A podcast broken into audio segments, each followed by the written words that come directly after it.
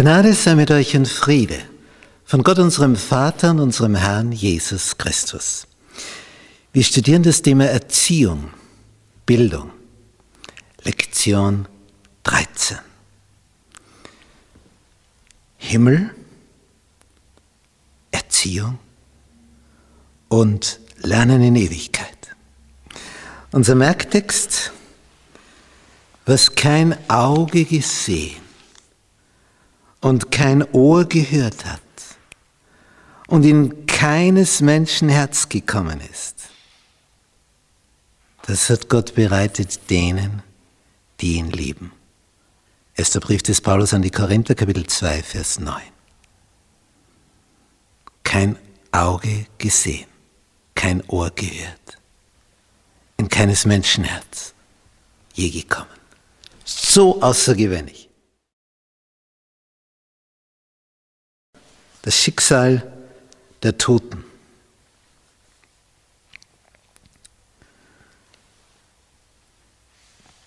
Für die Menschen war seit eh und je der Tod etwas Fremdes, etwas Seltsames.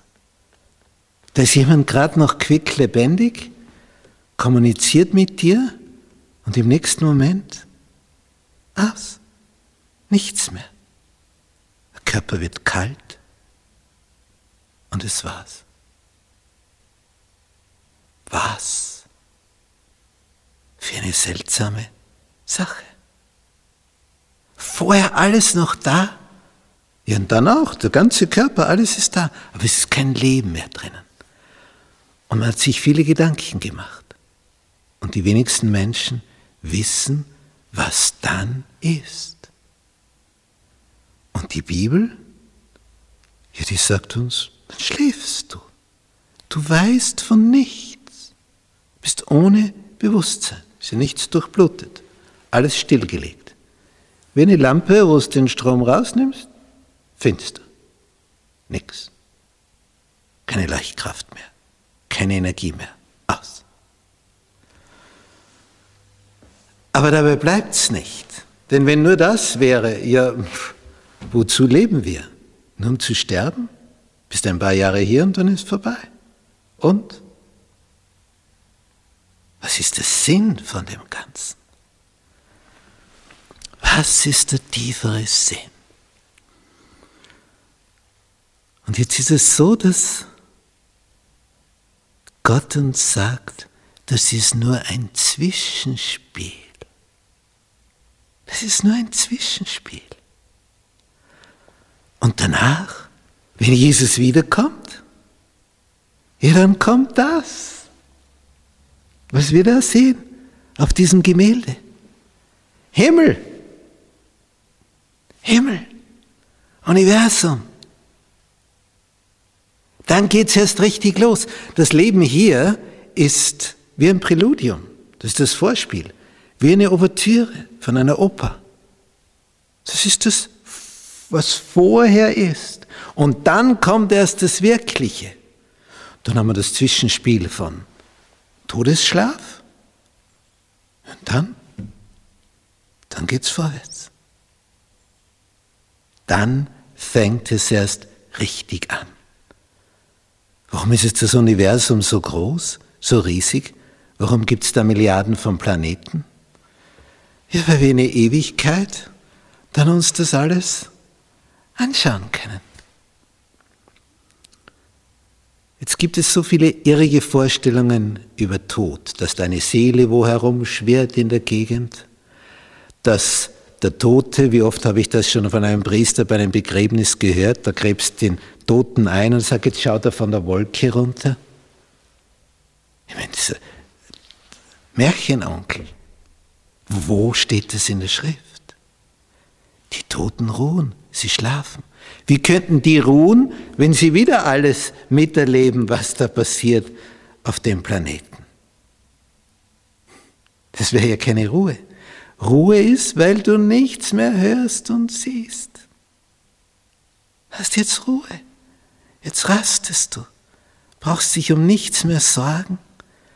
Es ist einfach Ruhe. Wie schön, dass es so ist. Eine neue Existenz. Betrachtet unser Bild. Eine neue Existenz. Im letzten Buch der Bibel und dort im vorletzten Kapitel, Kapitel 21 in Offenbarung, lesen wir, siehe da, die Wohnstätte Gottes bei den Menschen. Und er wird bei ihnen wohnen. Das ist es ja, was Liebe will. Liebe möchte zusammenkommen, beieinander wohnen. Und er wird bei ihnen wohnen und sie werden sein Volk sein und er selbst, Gott mit ihnen, wird ihr Gott sein. Und Vers 4. Und Gott wird abwischen alle Tränen von ihren Augen. Und der Tod wird nicht mehr sein. Noch Leid, noch Geschrei, noch Schmerz wird mehr sein. Denn das Erste ist vergangen. Und der auf dem Thron saß, sprach, siehe, ich mache alles neu. Und er spricht, schreibe, denn diese Worte sind wahrhaftig und gewiss. Johannes bleibt die Luft weg. Er muss noch einmal ermahnt werden. Schreib's auf. Es ist so. Er hört kein Tod, kein Schmerz, kein Leid, nichts mehr von dem. Das Alte ist vergangen. Wir brauchen nie mehr einen Arzt. Das ist die neue Existenz. Es ist alles neu geworden. Nicht, ver, nicht vergleichbar mit dem bisherigen. Es ist neu. Absolut neu. Nicht weil bei den Produkten, die wir da im Supermarkt kaufen, wenn es da heißt neu, dann ist meistens die Verpackung neu. Aber der Inhalt, ja, vielleicht ist vom Inhalt her weniger geworden. Neu bei Gott komplett neu, von Grund auf. Ihr werdet sein wie die Engel. Ist ja auch nötig, denn wie sollen wir sonst da durchs Weltall fliegen? Wenn wir da noch atmen müssten, ja, dann würden wir alle ersticken, weil es im Weltall keine Luft gibt. Die ist ja nur um den Planeten herum. Jetzt, wie willst du von dem Planeten zu dem kommen, wenn es dazwischen keine Luft gibt? Du brauchst also einen anderen Körper. Und Gott kann ja alles, kann verschiedenste Formen konstruieren. Nicht ein Fisch, der atmet unter Wasser. Versuch du das einmal. Dann bist du tot. Umgekehrt, hol den Fisch aus dem Wasser, wo du atmest. Da kann er nicht atmen. Gott kann also Lebewesen gestalten. Das eine atmet im Wasser, das andere an Land. Und beide atmen. Und dann gibt er dir einen neuen Körper und da kannst du im Weltall unterwegs sein. Und da brauchst du gar nicht atmen. So wie Propheten bei Visionen, wie Ellen White, nicht mehr atmeten, minutenlang. Einmal eine halbe Stunde. Ich meine, da bist du nach fünf Minuten tot, oder? Ohne Atmung, kein Sauerstofftransport, vorbei. Hört alles auf. Und da, halbe Stunde, Ellen White, sah etwas in einer Vision, nicht geatmet. Man hat eine Kerze hingehalten, um zu schauen, ob die flackert, ob da irgendwas durch die Nasenlöcher kommt, wenn schon der Mund zu ist. Nicht. Nicht. Hat nicht geatmet und hat trotzdem gelebt. Und dann, wenn sie wieder aus der Vision kam, tief, tief durchgeatmet. So richtig tief Atem geholt. Tja, das war's dann. Dann war sie wieder da. Unser Schöpfer. Er ist eben der Schöpfer der vermag unsere Körperfunktionen aufrechtzuerhalten wo jeder Arzt sagen würde, das ist jetzt tot. In einer halben Stunde kein Atem war. So ist Gott.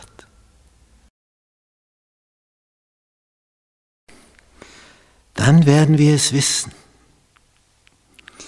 Ich lese 1. Korinther 4 und da Vers 5. Darum richtet nicht vor der Zeit, bis der Herr kommt, wie wir auf dem Gemälde sehen. Der auch ans Licht bringen wird, was im Finstern verborgen ist, und wird das Trachten der Herzen offenbar machen. Dann wird einem jeden von Gott sein Lob zuteil werden. Es kommt die Zeit der Abrechnung. Und Gott ist der Richter. Darum richtet nicht vor der Zeit. Ein paar Kapitel weiter, in Kapitel 10, Vers 19.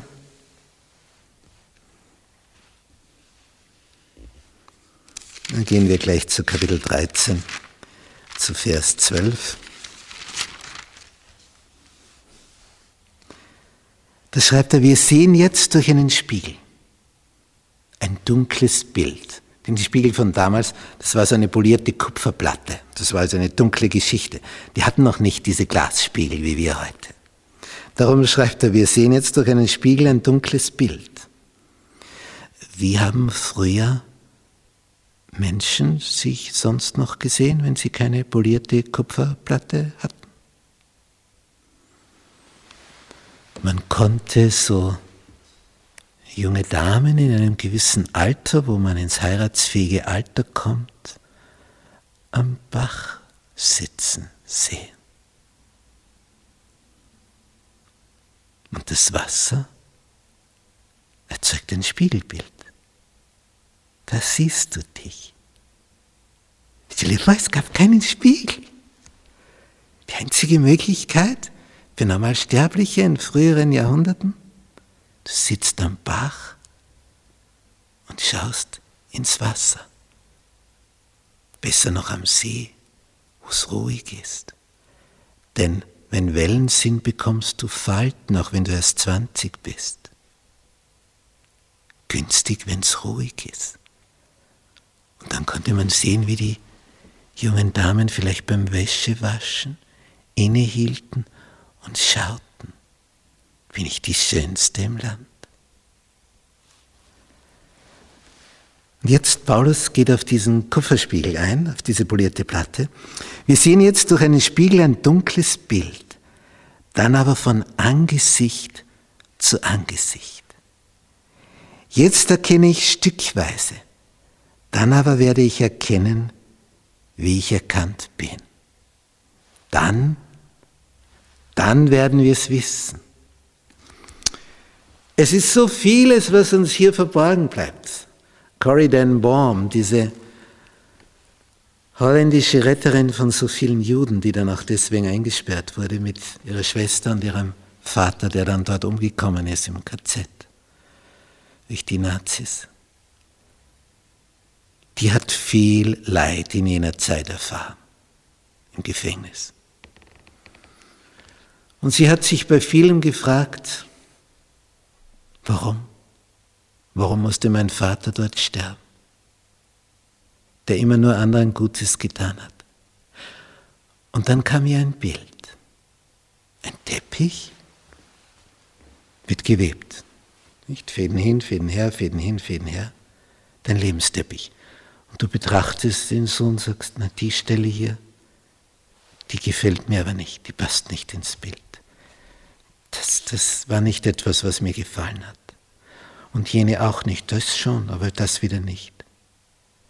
Und dann, wenn du bei Gott bist, wird der Teppich umgedreht. Du hast ihn nur von der Rückseite gesehen. Und auf einmal merkst du, ah, oh, so ein schönes Muster. Das ist mein Lebensteppich, den du, Herr, gewebt hast. Oh, danke. Danke. Wir sehen jetzt die Dinge nur stückweise, nur von der Rückseite. dann wird es uns offenbart werden. Und so vieles, wo wir hier denken, ja, was bedeutet das? Was soll das? Dann wird es klar. Wir werden sagen, ach deswegen, danke Herr, danke. Die Schule danach. Ich lese aus dem zweiten Korintherbrief, Kapitel 4, ab Vers 16. Darum werden wir nicht müde. Das ist eine seltsame Formulierung, oder? Paulus schreibt, wir werden nicht müde, sondern wenn auch unser äußerer Mensch verfällt, Paulus wurde auch älter, der blieb auch nicht ewig der junge, dynamische wenn auch unser äußerer Mensch verfällt, so wird doch der innere von Tag zu Tag erneuert. Darum werden wir nicht müde, nämlich innerlich. Denn unsere Trübsal, die zeitlich ist und leicht ist, schreibt er, die schafft eine ewige und über alle Maßen gewichtige Herrlichkeit. Uns, die wir nicht sehen auf das Sichtbare, sondern auf das Unsichtbare. Das ist ja auch eine köstliche Formulierung. Wir sehen auf das Unsichtbare. Was willst du denn da sehen, wenn es unsichtbar ist? Aber so schreibt er das. Wir schauen auf etwas, was wir jetzt noch gar nicht sehen können. Und doch wird es sein. Denn was sichtbar ist, das ist zeitlich. Was aber unsichtbar ist, das ist ewig.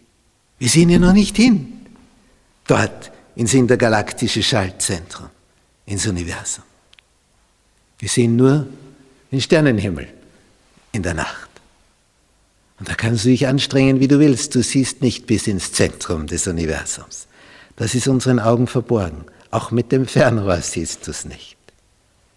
Ist zu weit. Aber Paulus sagt, unsere Trübsal, die du jetzt erlebst, ist zeitlich. Es ist bestimmte Zeit. Das ist leicht. Wir schauen nicht auf das, was jetzt ist. Das, was ist das schon? Das ist ja nur das Vorspiel. Wir schauen auf die Ewigkeit. Darum werden wir nicht müde, sagt er. Wenn auch unser äußerer Mensch verfällt, der innere wird Tag für Tag erneuert. Es wird immer schöner, immer inniger.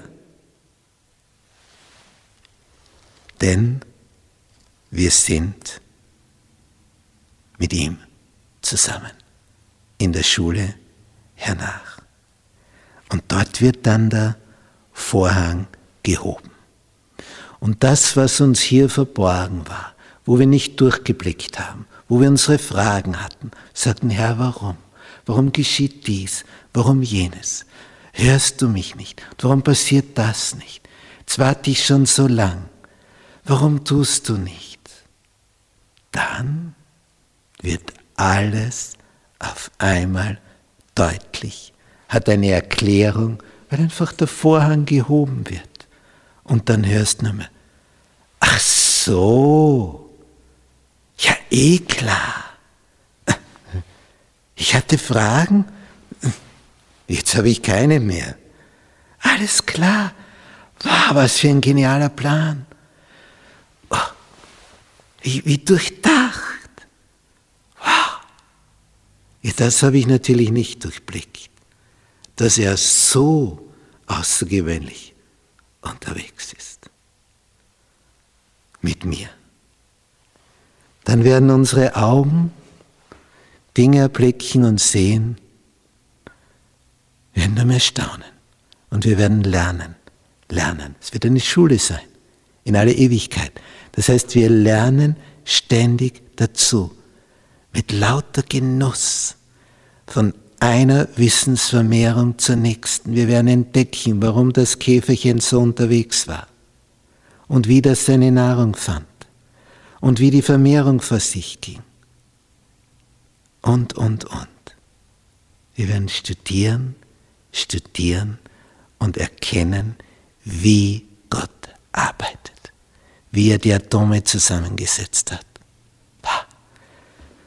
Das fasziniert mich als Lehrer, so ein Gedanke, wie, wie er als unser Lehrer uns das erklärt und das und wir staunen werden über die Schöpfung und er uns die Augen auftut und wieder ein Vorhang in die Höhe und wieder einer und wieder eine neue Erkenntnis und wir werden jubeln und jauchzen. Die Schule danach. Der große Lehrer. Alles wird neu sein, wenn wir bei ihm sind. Nichts wird mehr vergleichbar sein mit dem, was da war. Es wird alles anders sein. Wenn man in dem Buch liest, der große Kampf und dort das letzte Kapitel des Kampfes Ende.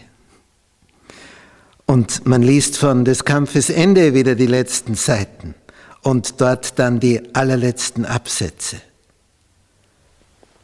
dann geht einem ein bisschen etwas auf von dem, was Gott Ellen White schon alles gezeigt hat, was die schon alles gesehen hat. Und dann geht einem auch auf, warum sie des Öfteren sagte, bitte, bitte lass mich da bleiben. Ich will nicht mehr zurück auf die Erde. Ich möchte hier bleiben. Da ist viel feiner, viel heller. Wenn sie dann auf Erden war, hat sie gesagt, hier ist alles so dunkel. Hier ist so viel Leid und Elend. Und dort die Herrlichkeit. Und nur solche dort, die dir nichts Böses tun, die lieb sind und nett sind und freundlich sind und zuvorkommend und dein Wohl suchen und für dich eingestellt sind und keiner dir von hinten etwas auswischen möchte. Ah. Und wie sie das beschreibt, der große Kampf zu Ende. 6000 Jahre lang hat Satan hier einen Durcheinander hineingebracht. 6000 Jahre lang hat er Stück um Stück von diesem Planeten zerstört, vernichtet und die Menschen um ihren Verstand gebracht. Aber nach 4000 Jahren kam für ihn eine Horrorzeit. Denn dann kam Jesus, wurde hier getauft und hat dreieinhalb Jahre gewirkt. 27 nach Christus wurde er getauft. 31 nach Christus wurde er gekreuzigt. Mit seinem Kommen, seinem Wirken hier auf Erden waren 4000 Jahre vorüber. Insgesamt haben wir 6000 Jahre. Spannend. Spannend. Wir erleben das große Finale, wo all das, was verkehrt gelaufen ist, was schiefgegangen ist, wieder richtig werden wird. Wir erleben das. Und dann wird es so sein wie bei einem großen U. Diese letzte Phase. Es geht hinunter, ganz tief hinunter, eben wie bei einem U. Dann wird die Talsohle erreicht und dann, wie ist es dann beim U? Dann geht es hinab. Aber wenn du das jetzt vergleichst, kommst du zu der Seite hinunter Du bist dann auf der anderen Seite. Du hast das Tal durchschritten. Du konntest nicht oben drüber springen, dazu war es zu breit, aber du musstest hinunter. Und dann kamst du drüben wieder hinauf. Ich will dich über die Höhen auf Erden gehen lassen, wenn du den Sabbat ehrst. Und dieses U, das ist uns beschrieben. Wir werden da durch müssen. Aber dann schätzt du umso mehr die neue Höhe auf der anderen Seite, wenn du durchs tiefe Tal gegangen bist, wie David im Psalm 23 geschrieben hat. Im Tal des Todesschattens. Und dennoch fürchte ich mich nicht, denn du, du bist bei mir, denn der Herr ist mein Hirte. dein Stöckchen und Stab trösten mich. Du führst mich ans andere Ufer. Du, du wirst das alles zum Besten wenden. Denn du bist der, der mich retten wird, von nun an bis in Ewigkeit.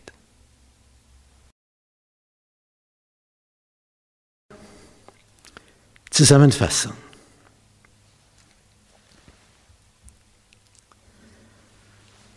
Hier haben wir wieder ein Gemälde von Maximilian Jantscher. Wir sehen hier den Mittler. Das Kreuz ist leer.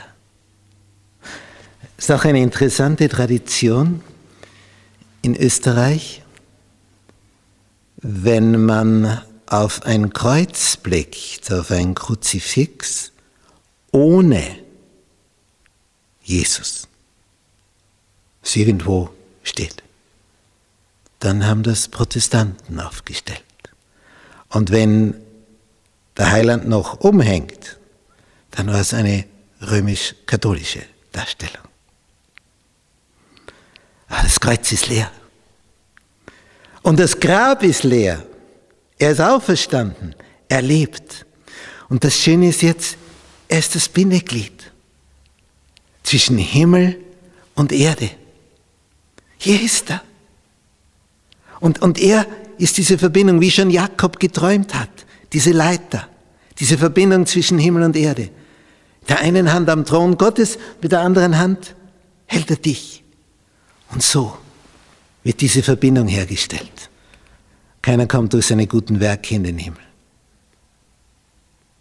Aber wenn du ihn lieb gewinnst und er dir deine Schuld vergeben hat und du es ihm bekannt hast, dann wirst du aus Dankbarkeit gute Werke tun, nicht um gerettet zu werden, sondern weil er bereits deine Hand erfasst hat und du gerettet bist. Darum tust du gute Werke. Nicht mehr aus Angst heraus, damit er dich ja mitnimmt. Du kannst gar nicht mehr anders. Dankbarkeit äußert sich. Willst du es tun? Was kann ich für dich tun, Herr? Was willst du von mir?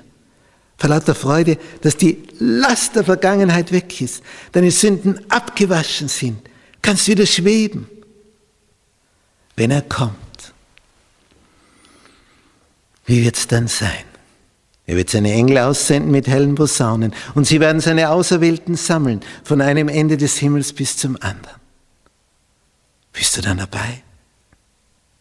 Gehörst du dann zu denen, die die Engel mitnehmen oder wo der Engel an dir vorübergeht und dich zurücklässt und du vergehen wirst? Denn ohne die Verbindung zu deinem Schöpfer Woher sollst du Leben nehmen? Du lebst durch ihn, durch die Verbindung zu ihm. Und wenn du die Verbindung nicht gesucht hast, ja, dann hast du keine. Und dann vergehst du. Wie gewonnen, so zerronnen. Aus und vorbei. Aber wenn du die Verbindung gesucht hast und du seine Hand festhältst, er hat sie ausgestreckt zu dir. Darüber brauchst du dir keine Sorgen machen. Er hat die Hand ausgestreckt. Du brauchst sie nur ergreifen, wie den Rettungsring, und dich festhalten. Der Rettungsring wird an Bord gezogen. Halt dich einfach fest. Dann gehst nicht unter. Lass die Hand Jesu nicht los. Alles kannst du loslassen, nur nicht seine Hand. Ja, dann werden wir schweben. Dann werden wir fliegen.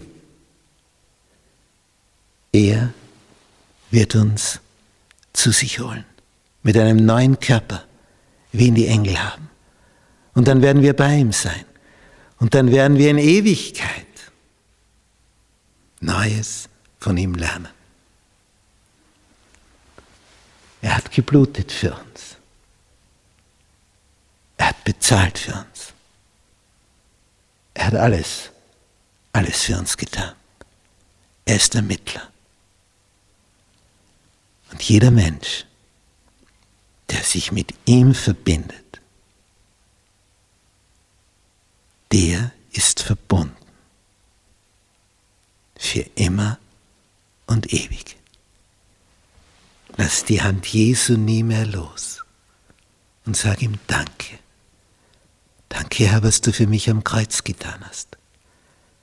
Danke, dass du dich anspucken hast lassen, ausziehen lassen, auspeitschen lassen, quälen lassen, kreuzigen lassen. Danke, dass du nicht ausgewichen bist. Danke, dass du alles durchgezogen hast, bis du rufen konntest, es ist vollbracht.